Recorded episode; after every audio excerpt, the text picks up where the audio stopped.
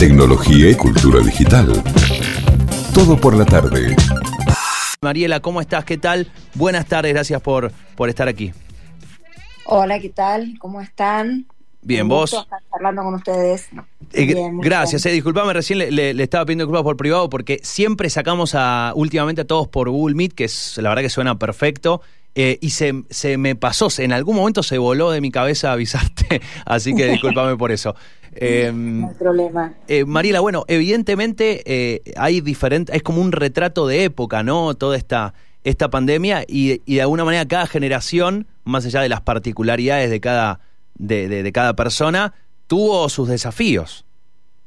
Sí, totalmente. Esta pandemia es un hecho inédito para todos los que somos contemporáneos en este momento y que obviamente convivimos distintas generaciones y a cada generación le afectó de manera distinta.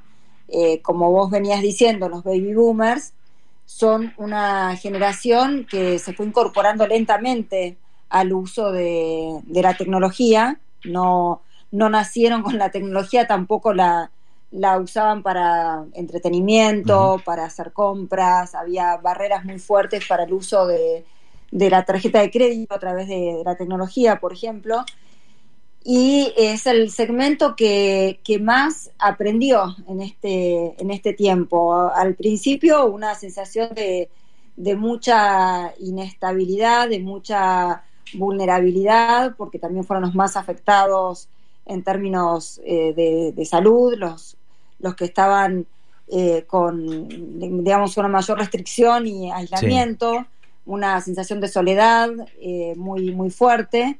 Entonces, por un lado, eh, lo que vemos en las últimas mediciones es que son los que están más preocupados, más irritables, los que también tienen mucho miedo si, por ejemplo, perdieron el empleo o no pudieron virtualizar su empleo, han mucho miedo a quedar obsoletos.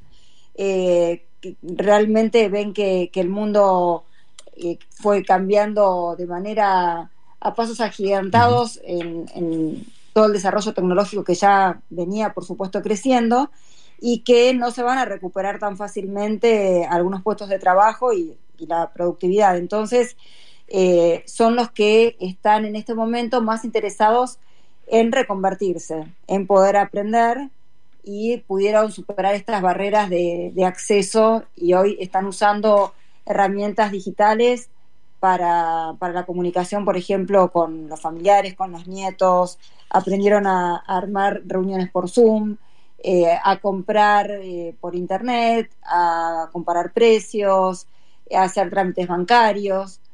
Eh, entonces, bueno, la tecnología facilitó de alguna manera que esa sensación de soledad eh, pudiera de alguna manera eh, amortiguarse con el uso de, sí.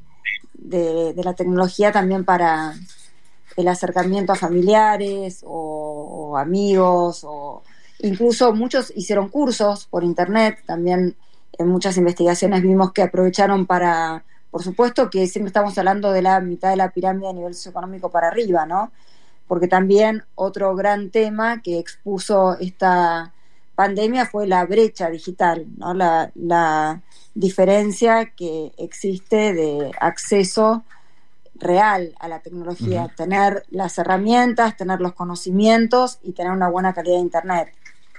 El, me, me, acordaba eh, haciendo digamos como un paralelismo en este también en este camino que venís describiendo en, en estas relaciones en estos vínculos eh, lo que pasó esa esa primera vez que fueron a cobrar los jubilados a, al banco, ¿no? Que hicieron fila, eh, sí. que fue, creo, un momento, eh, digo, muy, muy difícil, muy duro eh, de, de, la pandemia y, y, ver a, a, todas esas personas yendo a cobrar su jubilación y que era un era, era como toda una, muy, muy, digamos, muy, digo, muy significativo de la relación, ¿no? Justamente entre un segmento etario y la tecnología, ¿no? Entendiendo que a esa altura, más allá de que eh, la pandemia aceleró muchos procesos para con la fintech, por ejemplo, y muchos procesos de, pagos digitales, etcétera.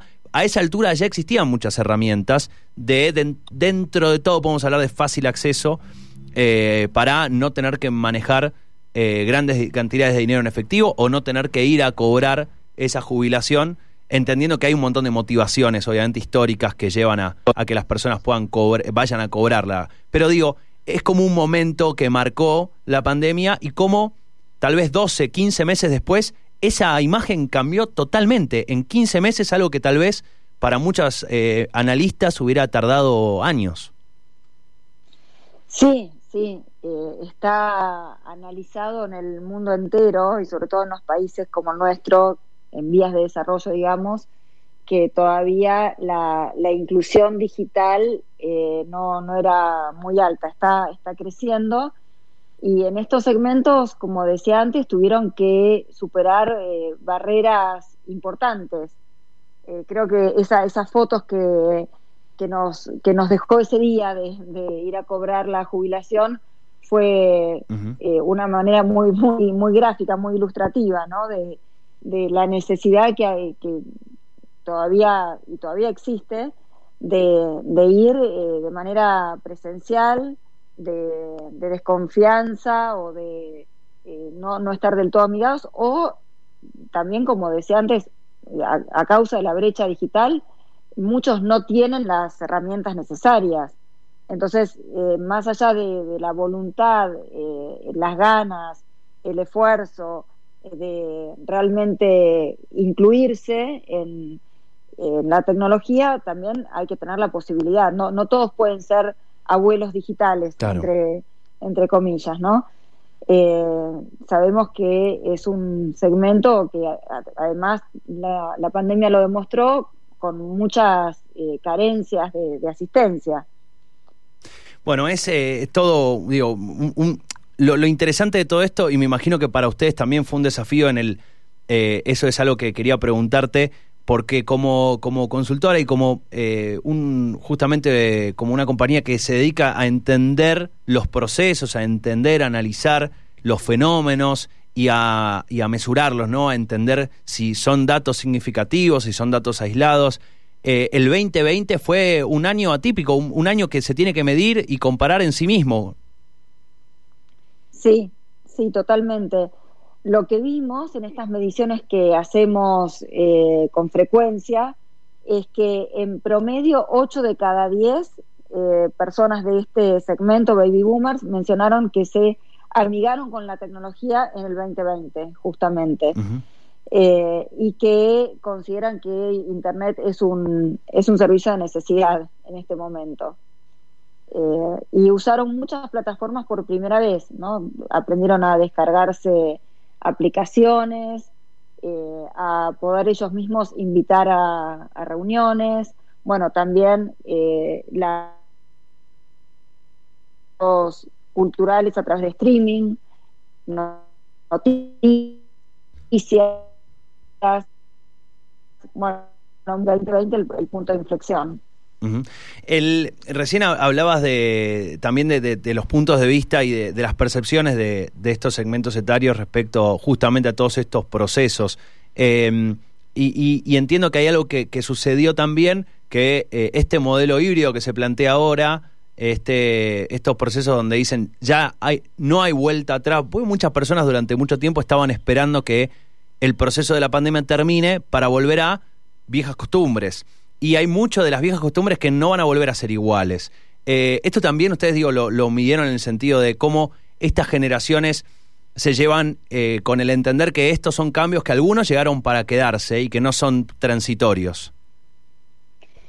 Sí, eh, todos sabemos ya a esta altura que estamos atravesando esta revolución digital, que es en sí misma una revolución del conocimiento, como pasó, o sea, son cambios revolucionarios en nuestros estilos de vida, porque cambian desde las fuentes de riqueza, pues hay nuevas fuentes de riqueza, desde la tokenización del arte, el e-commerce, bueno, todo lo, que estamos viendo hoy en desarrollo, eh, también las formas de, de producción, de consumo, de traslado, eh, realmente eh, es un cambio muy importante que ya venía dándose, ya era mucho más acelerado que la anterior revolución industrial, la de hace 200 años, y lo que hizo la pandemia fue acelerar este proceso porque la tecnología nos permitió seguir con muchas de nuestras actividades, no todas y no a todos ni todas, pero con muchas de nuestras actividades gracias a estos avances que ya eh, teníamos y a otros que se fueron desarrollando en este tiempo. En otras pandemias que hubo en la historia de la humanidad, cuando había una cuarentena, la gente se aislaba y no podía seguir trabajando, no podía seguir estudiando, eh, y después se volvía, sí, a lo anterior, porque no había cambiado la forma de trabajo, la forma de, estudio, de consumo, de producción. Eh, en cambio, eh, lo que tiene de particular este momento es que se cruzan estas dos cosas, una pandemia en el medio de una revolución digital. Entonces, aceleró todos estos procesos y nos encontró tanto a las personas como a las empresas en distintas etapas de nuestro propio desarrollo y de nuestra propia transformación digital, es una transformación cultural también. Y las transformaciones culturales, los procesos culturales, eh, son a veces más, necesitan más tiempo, son eh, más lentos, necesitan eh, tiempo para, para que se puedan procesar, acomodar, cambiar las políticas de, de recursos humanos, de eh, formas de, trabajo, bueno, todo lo que está cambiando ahora. Entonces, eh, evidentemente no se va a volver al, a lo que se puede llamar la normalidad, ¿no? Es una nueva realidad. Eh, en algunos hábitos van a recuperarse, otros que están cambiando van a seguir cambiando y sí vamos a tener este modelo híbrido porque estamos en plena transformación. Sí, eh, algo que, respecto a esto, ¿no? De, lo medible, lo no medible y cómo el 2020, eh, el otro el otro día veía, bueno, era eh, algunas mediciones que decían, esto es raro medirlo, ¿no? Como decían, en el 2020, por ejemplo, bajó bajaron mucho los índices de, de delincuencia, por ejemplo, y era, bueno, era raro, ¿no? Medir eh, aisladamente el 2020 con todo lo que pasó, con todos nosotros aislados, pero más allá de esos datos me causaba gracia, el otro día lo, leía y decía, no, no se puede medir esto así, pero... Claro, como si hubo menos accidentes. Eh, claro, claro, claro, eh, pero algo que, que sí quería preguntarte es cómo... vos hablabas de los procesos y, y justamente el dinamismo de todos los procesos que se están dando para ustedes en su labor diaria a la hora de crear nuevos informes y hacer estudios ¿Cómo cambió a la hora de entender eh, cuándo, un análisis ya quedó obsoleto? Eh, ¿Se aceleraron también esos procesos? Es decir, che, hicimos esta medición hace un año, ya cambió esto, ya hay que, digo, ¿se achicaron también esos, eh, esos lapsos? Sí, sí, porque hoy no, no podemos quedarnos con una foto solamente, necesitamos toda la película.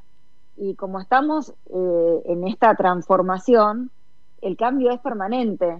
Entonces, mediciones que hicimos al principio de la pandemia, eh, después seguimos con distintas olas, por ejemplo, en nuestro caso, midiendo y haciendo un seguimiento a las mismas preguntas, y, pudimos ver eh, el cambio, digamos, en sus distintas evoluciones, cuando evolucionaba, no sé, por ejemplo, los sentimientos, eh, cuando crecía la preocupación o la tristeza, eh, el sentimiento de soledad o de, o de ansiedad, eh, las principales preocupaciones. En algún momento, por ejemplo, era llegar a estar vacunados.